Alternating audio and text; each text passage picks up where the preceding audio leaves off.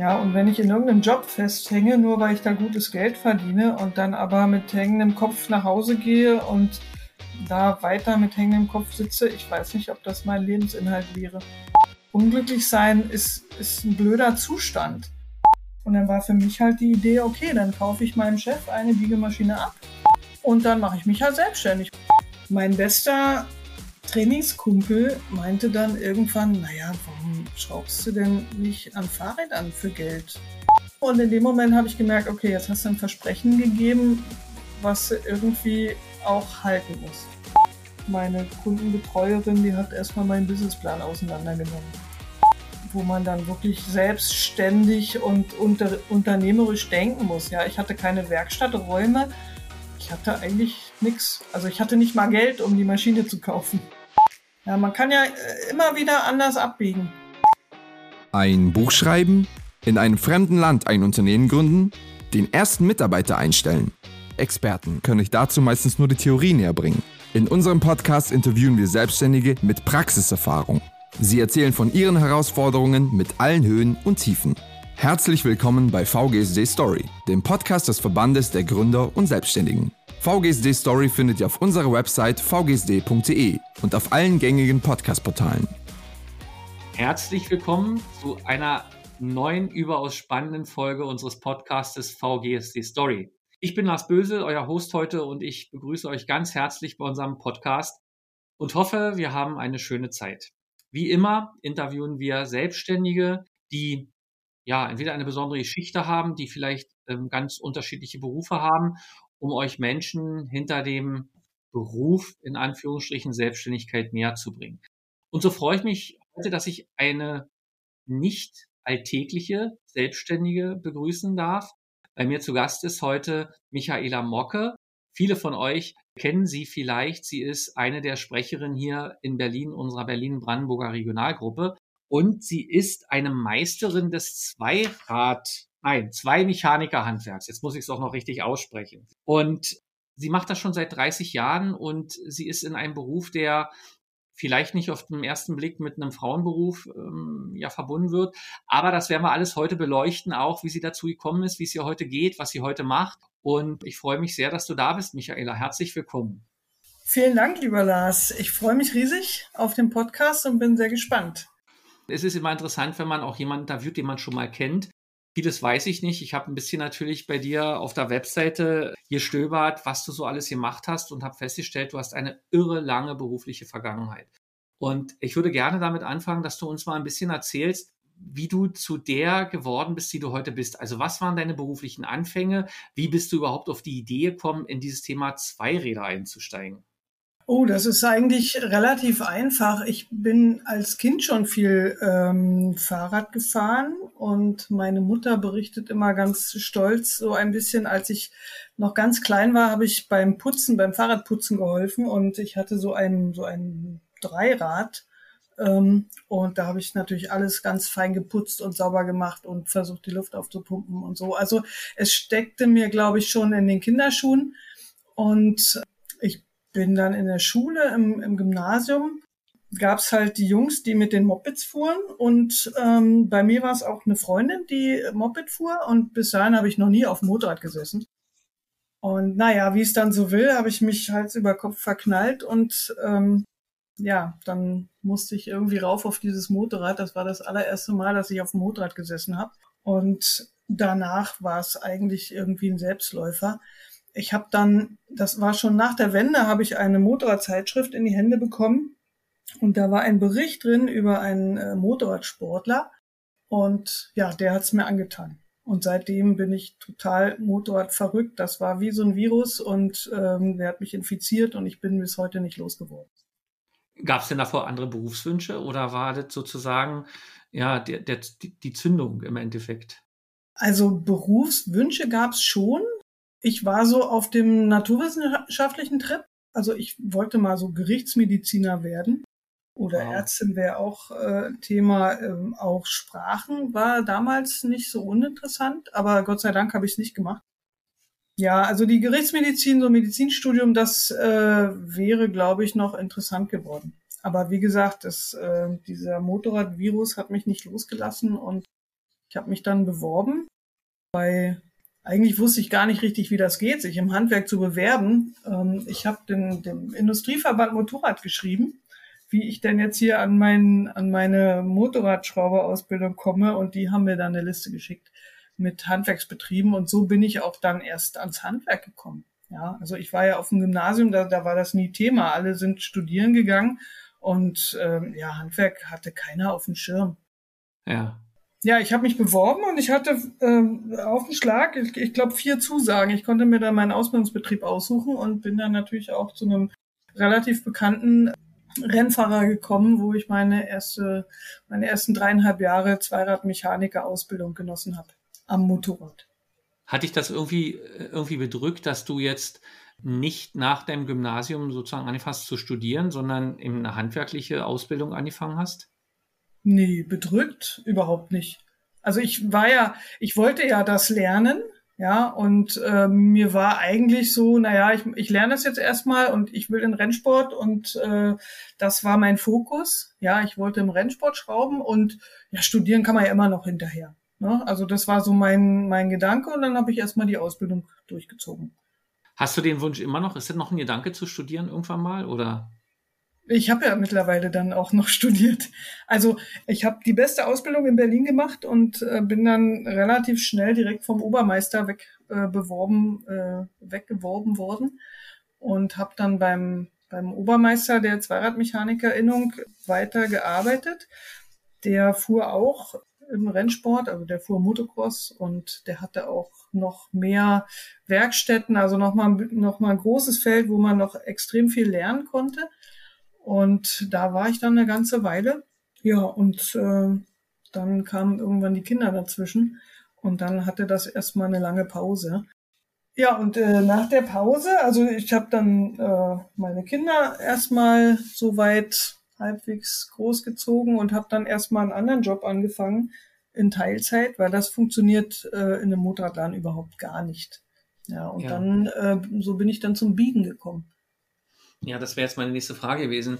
Ähm, wenn man das liest, ich meine, nun weiß ich inzwischen, was du tust, aber wenn man das liest, kann man sich ja überhaupt gar nichts darunter vorstellen. Das heißt also, du hast dann deinen Zweiradmechaniker-Job quasi an Nagel gehangen oder geparkt und hast etwas ganz anderes angefangen, was jetzt eigentlich naja, vielleicht im entferntesten Sinne auch mit Rädern zu tun hat, aber nicht mit zwei Rädern. Richtig. Genau, ich kannte die Biegefirma aber schon äh, von, von dem Motorradladen, weil wir haben damals ja auch Motorräder gebaut, also Spezialkonstruktionen, Rennfahrzeuge, Quads und Gespanne und sowas. Und da haben wir auch ab und zu mal Biegeteile verbaut. Und ähm, ich hatte dann eigentlich auch einen ganz anderen Fokus. Ja, die Kinder, die Familie waren viel wichtiger. Dieses ganze äh, Zweirad-Mechaniker-Kapitel äh, war eigentlich für mich mehr oder weniger abgeschlossen. Das war okay. Ich habe mich, ich habe das gemacht, was mir Spaß machte und ähm, habe ein anderes Kapitel von meinem Leben aufgeschlagen und habe nicht gedacht, dass ich da noch mal irgendwie zurückkomme. Und letztendlich ja. Habe ich ja mit dem ganzen Motorradbereich, äh, der ist für mich auch vorbei. Also es reizt mich okay. nicht mehr. Das war eine tolle Zeit. Ich will die nicht missen. Aber es ist vorbei. Ja. Was macht eine Biegerin? Naja, ich habe angefangen, in erster Linie die ähm, technische Beurteilung zu machen von Anfragen, die dann reinkamen. Also das äh, ist ganz, ganz unterschiedlich. Also äh, klassisches Biegeteil ist zum Beispiel ähm, der Bauhausstuhl, der Freischwingerstuhl, den man oftmals auch in der Arztpraxis sieht oder in irgendwelchen Designbüros. Ne? Also Möbel, äh, Lampen mit gebogenen Rohren. Aber der größte Teil ist eigentlich ähm, für, den, für die Industrie. Das heißt also Leitungen, wo Medien durchfließen, Bremsleitungen, äh, Hydraulikleitungen, auch große Leitungen, alles was ähm, zum Beispiel Biogasanlagen sind. Da sind runde Leitungen drin, die eben halt ja unterschiedliche Funktionen haben. Also dicke Rohre, die eben zu einem Kreis gebogen sind, um dann außenrum zu kühlen. Oder ganz spannend zum Beispiel sind äh, sind die Bobbahnen. In den Bobbahnen, in dem Beton sind gebogene Rohre eingelassen, durch die dann die Kühlflüssigkeit fließt, äh, damit die Bobbahn äh, auch eine Eisschicht kriegt. Okay. Ähm, was haben wir noch? Wir haben gebogene Hausfassaden, bei Schiffen zum Beispiel, ne? wenn man mal so auf der AIDA ist oder so und da am Tresen sitzt, äh, dann hat man sehr viele gebogene Elemente da drin. Das ähm, ist ein Beispiel. Oder in Schwimmbädern, Einfasskanten für, für Estriche. Also alles, ja. Schwimmbad mhm. zum Beispiel auch die Ausstiegsgeländer oder Treppengeländer in der, wenn man mit der U-Bahn läuft. Also gebogene Teile, Biegeteile gibt es überall. Und das in unterschiedlichen Größen und Formen natürlich und unterschiedliches Material. Genau. Ah, cool. Also auch unterschiedliche Profile. Und also das ist ein riesengroßes Feld, aber es ist kein Lehrberuf.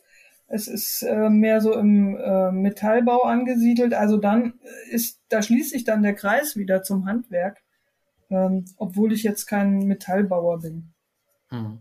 Gut, aber alles irgendwie jetzt, also zumindest aus meiner Perspektive gesehen, keine typischen, wie man das so, also wie das ja auch so war und wie das ja teilweise immer noch so ist, keine typischen Mädchenberufe, oder? Hattest du Kolleginnen? Das ist ein heißes Thema, Lars, weil ähm, ne, also Männerberufe, Frauenberufe, das sind so, ne, also ne, für einen Männerberuf brauche ich einen Penis, weil sonst wäre es ja kein Männerberuf. Ähm, ja. als Zweiradmechaniker brauche ich meine Hände und ich brauche meinen Kopf. Ja. Und äh, ja, das ist, natürlich ist es so. Das Bild ist ja leider immer noch so, ganz oft zumindest, so erlebe ich es zumindest, ja. Ja, ganz, ganz leider. Du bist, ja, du bist ein leuchtendes Beispiel, dass es eben doch anders geht. Ne? Und jetzt, wenn ich das richtig zusammengerechnet habe, warst du ja doch eine längere Zeit Angestellte. Also als, als Zweiradmechanikerin, auch weitere Ausbildung, Meisterausbildung, dann ähm, in deiner Biegefirma, wo du ja auch zwölf Jahre, wenn ich es richtig noch in Erinnerung habe, warst. Das heißt schon ein ein größerer Teil deines bisherigen beruflichen Lebens hast du als eine Angestellte verbracht. Ja, ja, total. Also äh, bis 2019, wann habe ich mein Abi gemacht? Och, das ist ja auch schon wieder, also fast, ja, nicht ganz 30 Jahre äh, okay. angestellt. Ja. Jetzt würde mich natürlich interessieren, wie ist das gekommen, dass du ein Angestellten-Daseins mit einer vermeintlichen Sicherheit, mit vielleicht auch gutem Gehalt, was auch immer, oder Lohn aufgegeben hast und dich in ein Abenteuer, ja, so kann man es ja vielleicht auch sagen, also in eine Selbstständigkeit gestürzt hast?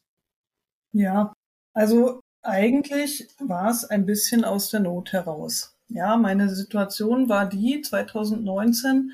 Ich habe die Kündigung bekommen, weil mein äh, Chef aus der Biegefirma hat die Firma geschlossen. So. Und die Gedanken waren natürlich dann erstmal, okay, was macht man jetzt und was habe ich? Ich habe damals zu der Zeit BWL studiert in einem reinen Online-Studium und ich war aber noch nicht fertig. Das heißt, der Bachelor war noch nicht in der Tasche. Und ich hatte an Zweiradmechaniker-Ausbildung mit einem Meisterbrief, der dann mittlerweile ja auch schon fast 20 Jahre alt war und ich war raus aus dem Beruf. So, ja. also was macht man? Als was bewirbt man sich? Was habe ich in der Hand? Ja, also die wenigsten Leute wissen, dass man mit einer Meisterausbildung auch Vollkauffrau ist. Ja, das wird ganz oft äh, einfach unterschlagen. Genauso wie unterschlagen wird, dass man mit dem Meisterbrief die Hochschulzugangsberechtigung hat. Ja, also zählt quasi wie ein Abi, mittlerweile zählt sogar wie ein Bachelorabschluss. Aber was, wo hätte ich mich bewerben sollen? Mir ist da einfach nichts eingefallen. Das war das eine. Und das andere war, da macht mein Chef eine Firma zu und ich habe Kunden betreut und zwar nicht wenig Kunden. Und ich hatte einige Projekte am Laufen, die sehr vielversprechend waren oder die ich für vielversprechend gehalten habe. Und ähm, jetzt wäre eigentlich so der Punkt gewesen, dass man die alle hätte fallen lassen müssen. Und ich hatte damals eine Kollegin, die meinte dann, naja, wir können die Kunden nicht alleine lassen. Aber sie war eben halt im Marketing angesiedelt, also sie hätte das gar nicht machen können. Und dann war für mich halt die Idee, okay, dann kaufe ich meinem Chef eine Biegemaschine ab. Die hätte er sowieso verkauft. Und dann mache ich mich halt selbstständig und frage die Kunden, ob sie mich, ähm, ob sie mitkommen.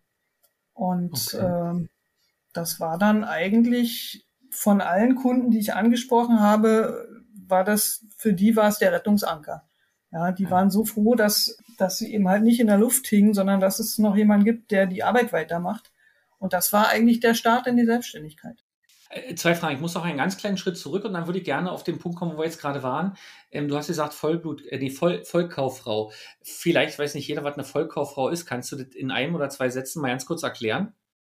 Na, im Grunde genommen gibt es ja die Ausbildungsberufe. Ja, also Zweiradmechaniker ist es bei mir. Wenn ich Zweiradmechaniker meinen Gesellenbrief habe, dann darf ich an Fahrrädern schrauben, darf die reparieren.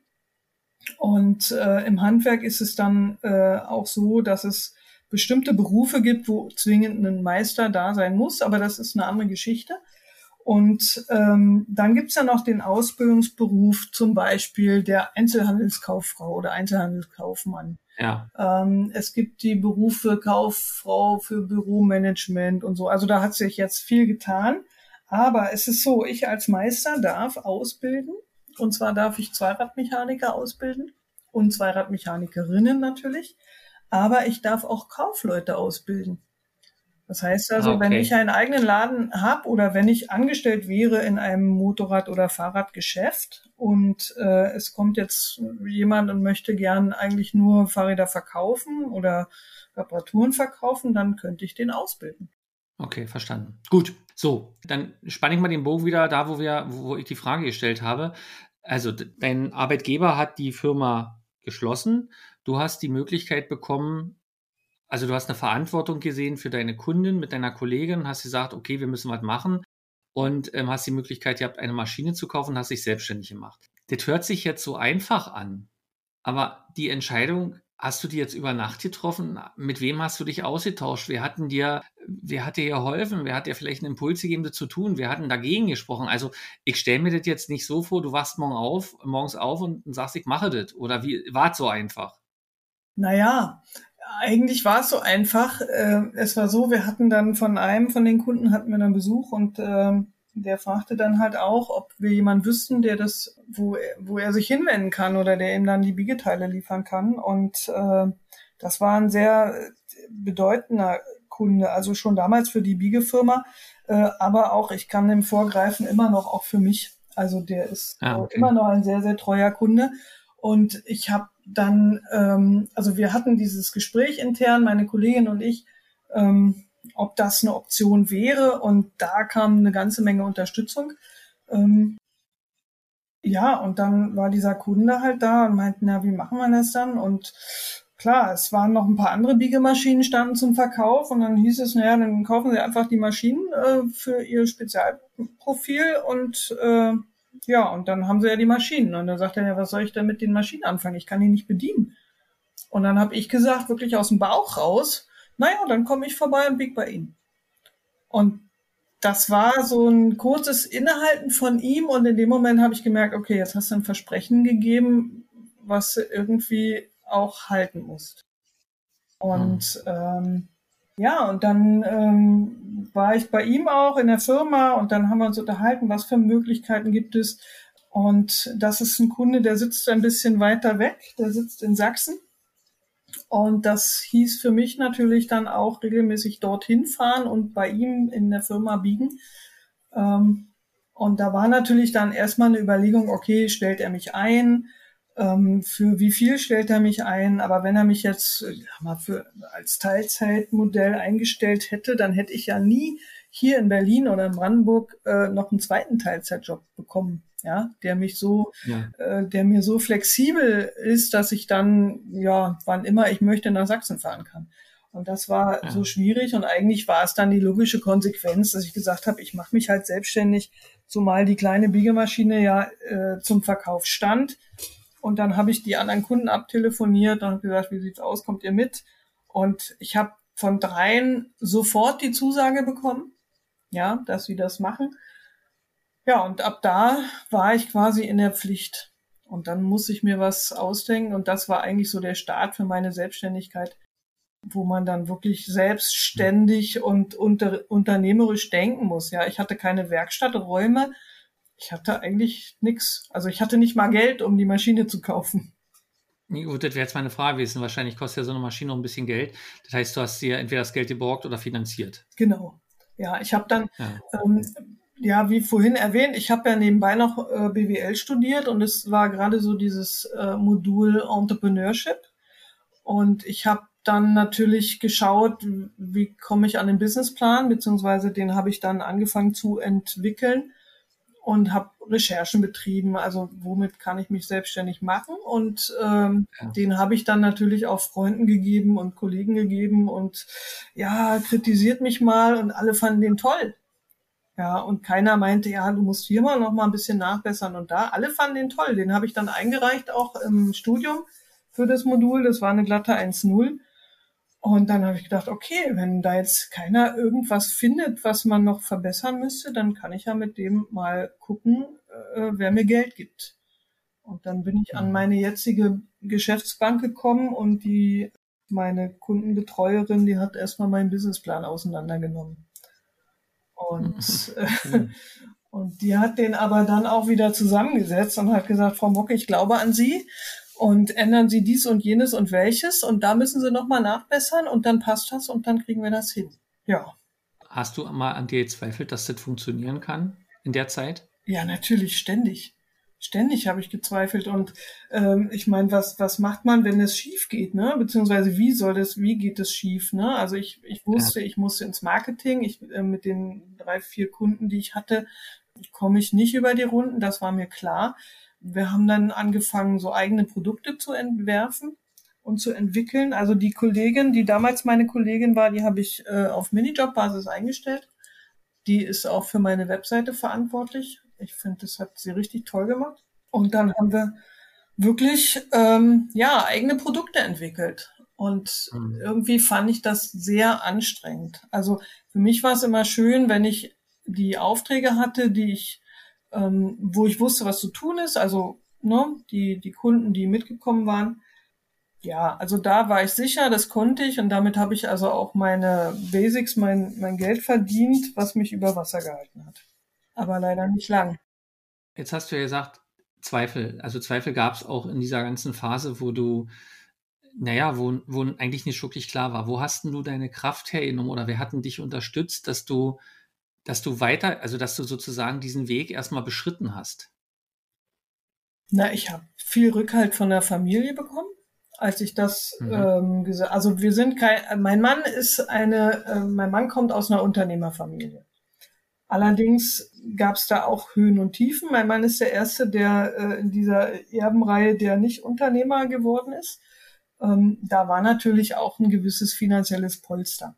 Und meine Eltern, meine Familie hat mit Unternehmertum überhaupt gar nichts zu tun. Die sind alle DDR sozialisiert. Da gab es äh, nicht so richtig viel Unternehmertum. Aber die fanden die Idee trotzdem toll. Ja, und meine Kollegin meinte immer, naja, wenn sich jemand selbstständig macht, dann du. Ja, also mhm. da war sehr viel Unterstützung, also seelische, moralische Unterstützung auf jeden Fall. Dann hatte ich natürlich mit der Handwerkskammer ganz gute Kontakte und meine Bankberaterin, wie gesagt, die, die hat mich da sehr unterstützt. Die hat mich auch eigentlich dahin geschoben. Also ich weiß nicht woher, aber die wusste genau, was ich brauchte und sie hatte mit allem recht. Ja. Hm. Und okay. Ja. Also das heißt, wenn ich zusammenfasse, es war das Momentum, gar nicht freiwillig. Es war dann die Verantwortung für andere, nämlich für eure Kunden.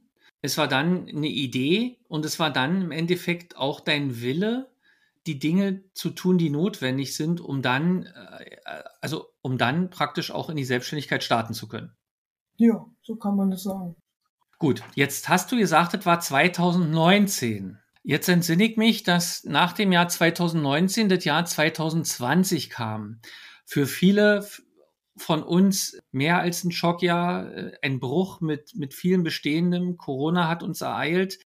Dinge, die wir nicht geglaubt haben, passierten, Lockdowns, was alles war. Wie ging es dir mit deinem ja noch relativ jungen Geschäft zu der Zeit?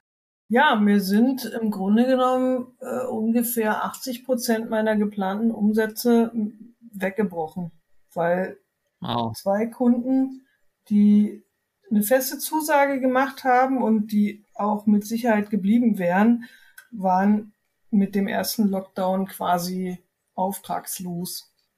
Ja, der eine war ein Start-up, ähm, der hatte, das war ein sehr vielversprechendes Projekt, mit dem habe ich das, also die, die ersten Teile habe ich äh, ihm gemacht und alle seine Kunden waren begeistert. Der liefert aber für öffentliche äh, Auftraggeber und die Haushalte haben alle Haushaltsstopp. Das heißt, für ja, ihn war klar, okay. er verkauft da erstmal gar nichts mehr und das liegt auf Eis. Ich habe noch Kontakt zu ihm und äh, ich denke, wenn es irgendwann wieder losgeht und er das schafft, äh, dieses Produkt zu halten, dann werden wir da weitermachen. Allerdings äh, wird er dann nicht mehr so, eine, so, so ein wichtiger Kunde für mich sein. Also wichtig schon, moralisch wichtig, aber vom Umsatz her eine schöne Zugabe, aber nicht lebensnotwendig. Und der wichtigste Kunde für mich in der Zeit, das äh, war der sächsische Kunde, wo ich also regelmäßig hin bin. Das sind auch Verträge, die laufen über mehrere Jahre und da waren halt noch Verträge ähm, zu erfüllen. Das heißt, ich habe in 2020 dort mit dem Betrieb in Sachsen eigentlich meinen Lebensunterhalt verdient. Hat das denn gereicht für den Lebensunterhalt? Äh, jein, jein. Also es war, okay es war auch für mich sehr, sehr anstrengend. Also ich habe viele, ich musste an die Reserven gehen und das wurde eigentlich dann auch immer klarer. Und in 2021 wurde es ja nicht besser. Und ähm, letztendlich, also meine eigenen Produkte sind gefloppt, was nicht unbedingt am Produkt lag. Ich denke, das lag eher an mir, weil ich da nicht hinterstand. Und Jetzt müsste eigentlich von dir die wichtige, die wichtige Frage kommen, wie ich dann weitergemacht habe. Nein, die kommt gleich, ja. aber ähm, lass mich da mal einhaken. Du hast gesagt, du glaubst, dass das an dir lag, weil du nicht dahinter standst. Ja. Was heißt denn das? Naja, das heißt, dass es nicht aus meinem Bauch kam. Das kam aus dem Kopf. Das war so Vernunftsache. Okay. Man muss halt die, wenn, wenn ich die Biegemaschine auslasten will, dann muss ich sie auslasten. Und wenn die Kunden nicht kommen, muss ich mein eigener Kunde werden, meine eigenen Produkte machen. Und ähm, naja, aber ein Produkt ähm, muss man nicht nur machen, ein Produkt muss man auch vermarkten. Und du kriegst ja nichts vermarktet, wenn du da nicht selber hinterstehst. Also dann, dann ja, wärst du ja großer Lügner. Ne? Also deswegen habe ich da auch, auch wenig Lust gehabt, mich da reinzuknien, weil ich, ich stand da nicht hinter. Ja, mhm. also, okay, und dann ist man auch nicht gut. Nee, man ist auch nicht gut. Also äh, ein Beispiel ja. ist zum Beispiel, ein, eine Bekannte kam auf mich zu und meinte, ja, Michaela, ich, oh, ich, ich suche noch was, wo ich meinen Schmuck so präsentieren kann und ach, kannst du da nicht was machen? Und ähm, da habe ich gedacht, ja, so ein Schmuckständer, so einen hübschen aus Edelstahl kriegen wir hin. Und dann habe ich den gebaut und habe da einen richtig schönen Prototypen hin und sie war total happy und hat den gekauft und bezahlt und das war schön. Und ähm, das ist auch so mein Ding, ne? Also eine, eine Anforderung, da was draus machen. Und dann war natürlich eigentlich die logische Konsequenz, wir haben jetzt hier ein Produkt, der Prototyp ist, ist da, der funktioniert und wir machen das jetzt in einer kleinen Serie und verkaufen das. Und genau das hat mhm. nicht funktioniert. Okay. Jetzt haben wir ja keinen Podcast, der sich nennt ähm, Fuck Up Podcast, ne? Fuck Up Nights, ähm, wo wir über Scheitern sprechen ähm, und unsere größten Fehler. Aber es war ein Punkt, ähm, der vielleicht auch interessant ist, dass es wichtig ist, auch das, was man tut, gerne zu machen. Und ähm, ich will jetzt gar nicht sagen, das Wort Leidenschaft, aber irgendwie Dinge wirklich ähm, mit, einer, mit einer gewissen Lust zu machen, weil dann ähm, auch das, was du kannst, halt rüberkommt. So, jetzt wartet, hast du gesagt, 2020, 2021 ging es weiter, du hast von deinen Reserven gelebt, dann musste was passieren. Und es ist ja auch was passiert, sonst würden wir heute hier nicht sprechen. Und natürlich interessiert mich und vielleicht auch unsere Zuhörerinnen und Zuhörer, was ist dann dein Schritt gewesen? Als Unternehmerin oder als Selbstständige? Oder und? Oder und. Na, erstmal äh, ist natürlich der erste Schritt für, für mich als Mensch, dass man auch mal den Frust abbaut. Und für mich ist Frust abbauen einfach rauf aufs Fahrrad und ab durch die Heide. Ja. Und ich habe hier so ein paar Freunde, mit denen ich ab und zu mal fahre und wir fahren Mountainbike, wir fahren auch spazieren, einfach nur ab und zu. Und ähm, die haben natürlich auch Anteil genommen. Ne? Die haben natürlich auch gemerkt, dass es jetzt irgendwie nicht so richtig vorangeht. Und mein bester Trainingskumpel meinte dann irgendwann, naja, warum schraubst du denn nicht an Fahrrad an für Geld? Ne? Also ich habe immer für, für meine Kumpels, naja, wenn da irgendwas am Fahrrad war, ja, Michaela, guck mal, und dann habe ich es halt gemacht. Und dann lief das alles wieder und ja, so Fahrradschrauben hat schon Spaß gemacht. Ne? Aber für mich war es halt immer so die kleine kleine Schwester vom Motorrad. Also mir war überhaupt mhm. nicht klar, dass man dass es so viel Bedarf gibt, Fahrräder zu reparieren. Weil für mich war eigentlich logisch, naja, wenn mein Fahrrad kaputt ist, dann repariere ich es halt, dann ist es wieder ganz. Und ähm, mittlerweile weiß ich, dass das viele gar nicht können. Ja. Und dann habe ich, ähm, ja, er meinte halt, mach's doch für Geld und guck mal hier und da gibt's halt auch mobile Werkstätten und der versorgte mich dann von YouTube mit YouTube-Videos, die ich aber fast, also wo ich nicht alle geguckt habe. Aber es war dann relativ schnell klar, Moment, wir müssen mal ein bisschen eine Marktanalyse machen, wie viel äh, potenzielle Kunden gibt's denn hier? Und bei uns auf dem Dorf hätte sich ein Fahrradladen natürlich nicht gelohnt. Und dann war wirklich die Idee geboren, man guckt mal, ob man das mobil macht. Und dann habe ich natürlich nach Transportern gegoogelt und was man also ausgeben müsste. Ja, und in dem Moment, wo diese Idee reifte, flog mir eigentlich alles von alleine zu. Also. Was heißt denn das? Das heißt, äh, ich bin dann durch Zufall, äh, bin ich an einem Sprinter vorbeigefahren, wo ich denke, Moment mal, der sieht eigentlich genauso aus, wie ich ihn brauche. Der war dann auch noch weitaus günstiger, als ich eingeplant hatte. Dann habe ich versucht, einen Bankkredit zu bekommen für die Finanzierung. Ähm, die Zusage hatte ich innerhalb von, ich glaube, 18 Stunden.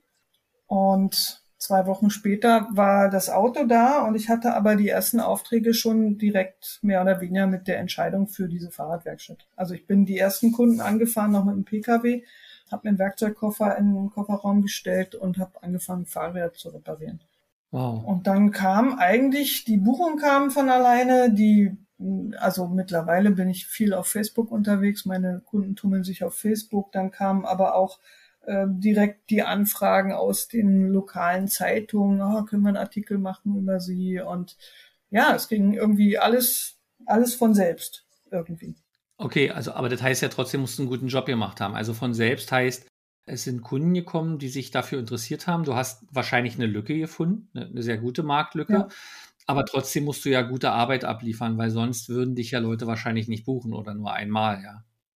Genau, aber das war schon immer mein Anspruch. Also ich habe das, ne, wenn man so überlegt, in den ganzen Jahren davor, ich habe in Berlin die beste Gesellenprüfung gemacht. Ich habe mein, meine Meisterprüfung nicht als beste bundesweit, aber doch ähm, relativ gut abgeschlossen.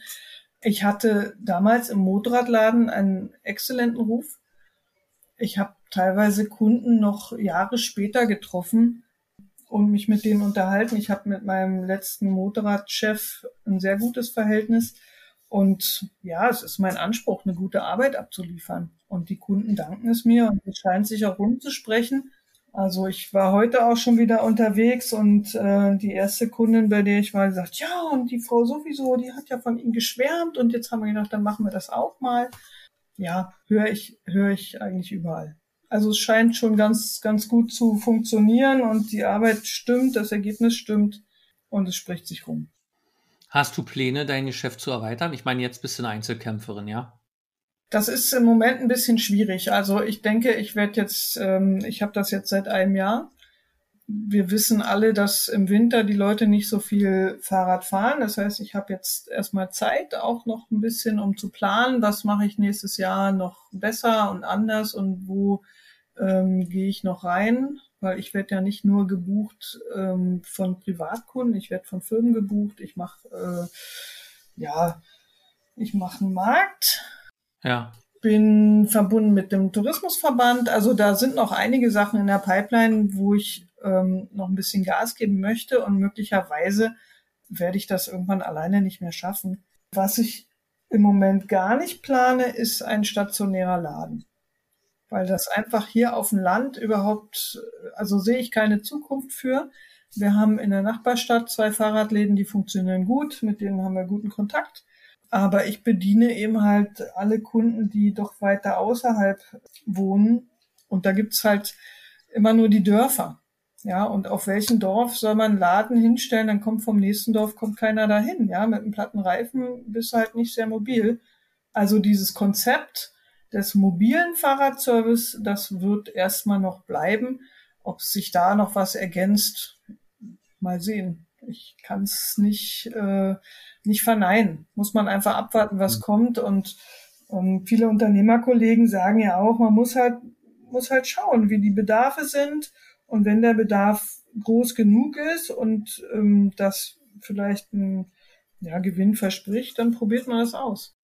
Mhm. Hast du Pläne für die Zukunft, beziehungsweise jetzt habe ich dich ja gefragt, ob du vorhast, dein Geschäft zu erweitern. Gibt es denn andere Geschäftsideen, die dich momentan in irgendeiner Art und Weise anträgern, wo du sagst, also da würde ich mich gerne mit beschäftigen? Oder ist das, was du jetzt tust, eigentlich so eine Art Lebenstraum?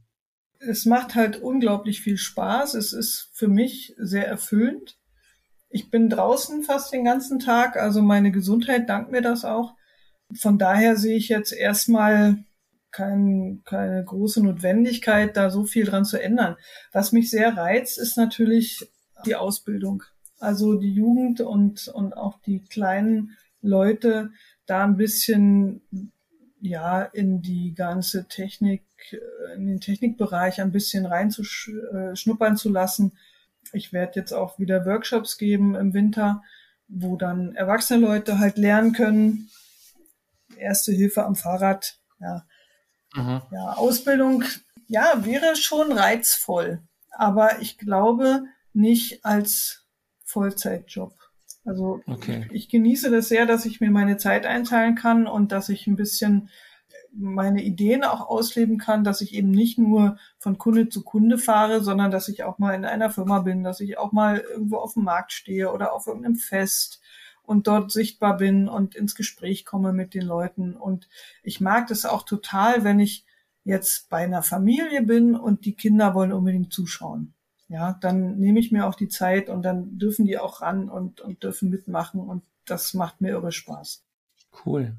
Wenn du jetzt an deinen Werdegang denkst und auch an die Situation, in der du jetzt bist, was du erlebt hast, wie du ähm, in deine Selbstständigkeit gestartet bist, wie sich deine Selbstständigkeit entwickelt hat, wie du auch durch das, ich sag mal, Corona-Tief durchgekommen bist. Gibt es irgendwas, wo du sagst, wenn jetzt jemand dich fragen würde, du hör mal zu, Michaela, ich überlege, ich habe eine Idee, ich bin im Angestellten-Dasein nicht mehr so glücklich, ich könnte mich selbstständig machen. Gibt es ein, zwei Punkte, die du den Menschen mit auf den Weg geben würdest? Also ich würde ihnen immer raten, den Bauch nicht, nicht außen vor zu lassen, aber auch alles nochmal ganz pragmatisch zu durchdenken. Das heißt, wenn der Bauch sagt, oh ja, ich mache was, ich habe eine Idee, dann nochmal in aller Ruhe drüber nachdenken, hat das eine Chance, eine ordentliche Recherche machen, gucken, ob der Markt dafür da ist. Ja, und dann machen, ja, wenn es wenn es einem dabei gut geht und wenn man ein gutes Gefühl dabei hat. Ja, man kann ja äh, immer wieder anders abbiegen. Man muss ja nicht immer geradeaus gehen und das ist ja, äh, Selbstständigkeit läuft ja nicht auf Schienen. Ja, Selbstständigkeit hat ja manchmal nicht mal einen richtigen Weg und dann muss ich mir halt meinen Weg suchen. Und das ist manchmal ein bisschen anstrengend, aber eigentlich ist es immer genau mein Weg, den ich gehe und nicht den von irgendjemand ja. anders ein, ein, gutes Wort, den eigenen Weg zu gehen und um, sich gar nicht so immer von außen beeinflussen zu lassen, sondern auf das zu vertrauen, was man kann, ja, also was du kannst. Na, für mich ist zum Beispiel auch sehr wichtig, klar gab's früher, also als ich, als ich dann als Mechanikerin gearbeitet habe, beziehungsweise habe ich auch viel im Kundenkontakt gearbeitet und dann als Meisterin natürlich gar nicht mehr so viel am Motorrad, aber äh, eben immer noch an den, an den Mechanikern dran und das Wissen ist ja da. Aber wenn mir dann irgendjemand erzählt hat, ja, hättest du doch studiert, hättest doch viel mehr Geld verdienen können. Klar, im Handwerk ist jetzt die Verdienstmöglichkeit irgendwann gedeckelt. Ja, also man, man kann immer nur so viel Geld verdienen, wie man von den Kunden einnimmt. Man hat wenig Möglichkeit, Sachen zu skalieren. Aber wenn das das Einzige gewesen wäre, dass ich mich nur aufs Geld verdienen konzentriert hätte, ich glaube, ich wäre einfach unglücklich geworden. Mhm. Und unglücklich sein ist, ist ein blöder Zustand. Ja, und natürlich ist man auch in der Selbstständigkeit nicht, ist nicht immer alles rosig und man hat sicherlich auch irgendwie so Tage, wo einem alles über den Kopf zu wachsen droht. Und dann ist da eine ganze Menge Frust, aber ich schaffe das jedes Mal wieder raus. Mhm. Ja, und wenn ich in irgendeinem Job festhänge, nur weil ich da gutes Geld verdiene und dann aber mit hängendem Kopf nach Hause gehe und da weiter mit hängendem Kopf sitze, ich weiß nicht, ob das mein Lebensinhalt wäre. Das heißt, eine, eine Festanstellung ist momentan nicht auf dem Horizont. Nee, überhaupt nicht. Also ich kann das natürlich jetzt auch nicht, äh, nicht ausschließen kategorisch. Ja. Ne? Also keine Ahnung, vielleicht kommt ja noch mal irgendjemand auf mich zu und hat ein super tolles Angebot. Aber im Moment fühle ich mich wohl und deswegen mache ich da jetzt auch erstmal weiter mit. Sehr schön. Ja, was soll ich sagen? Beeindruckende, ich weiß ja nicht, ob man Laufbahn sagen darf. Nee, Laufbahn nicht. Eine beeindruckende Entwicklung, Michaela. Und ähm, ich kann dir nur wünschen, dass der Weg, den du bestreitest, ähm, mit so viel Leidenschaft auch ja, verfolgen kannst. Ich kenne dich ja nur aus unseren Veranstaltungen, ähm, aus den Wanderungen, die du organisierst. Wir verlinken das alles auch nachher. Ich kann dir nur wünschen, dass du weiterhin ganz, ganz, ganz viel Spaß an dem hast, was du tust und dass du vor allen Dingen diesen, ich sag mal, diesen Spirit auch an andere übertragen kannst. Und ja, ich glaube, wir können einen ganzen Podcast machen über diese Diskussion Frauenberufe, Männerberufe, Bilder, die es nach wie vor bei uns gibt. Aber ich glaube, du bist ein leuchtendes Beispiel, dass eben diese Grenze eigentlich nicht wirklich existiert. Sie existiert in den Köpfen und in der Politik teilweise immer noch. Genauso ist es. Genauso ist es. Ja. Und deswegen, Mädels, traut euch. Kann man da wirklich immer nur sagen, ja, wenn es euch interessiert, macht es. Ja, und ja. Praktikum bei mir machen. Sehr guter Vorschlag. Wahrscheinlich wirst du dich dann nicht retten können vor lauter Anfragen, aber du hast das im Griff. Davon bin ich überzeugt. Ja, ich habe es angeboten. Mal gucken. Hab tausend Dank für deine Offenheit. Ich wünsche dir alles erdenklich Gute. Ich wünsche mir natürlich auch, dass du uns im, im Verband, in, gerade in der Berlin-Brandenburger Regionalgruppe, lange als Sprecherin auch erhalten bleibst mit deinen Ideen. Äh, dafür will ich Danke sagen. Danke, dass du dir die Zeit genommen hast und ich wünsche dir einen wunderschönen Abend und ähm, auf bald. Ja, vielen Dank, dass ich dabei sein durfte und bin sehr gespannt. Wir sehen uns. Ja. Lass es dir gut Danke gehen. Danke dir, Lars. Bis dann. Macht gut alle. Tschüss. VGSD Story findet ihr auf unserer Website vgsd.de und auf allen gängigen Podcast-Portalen.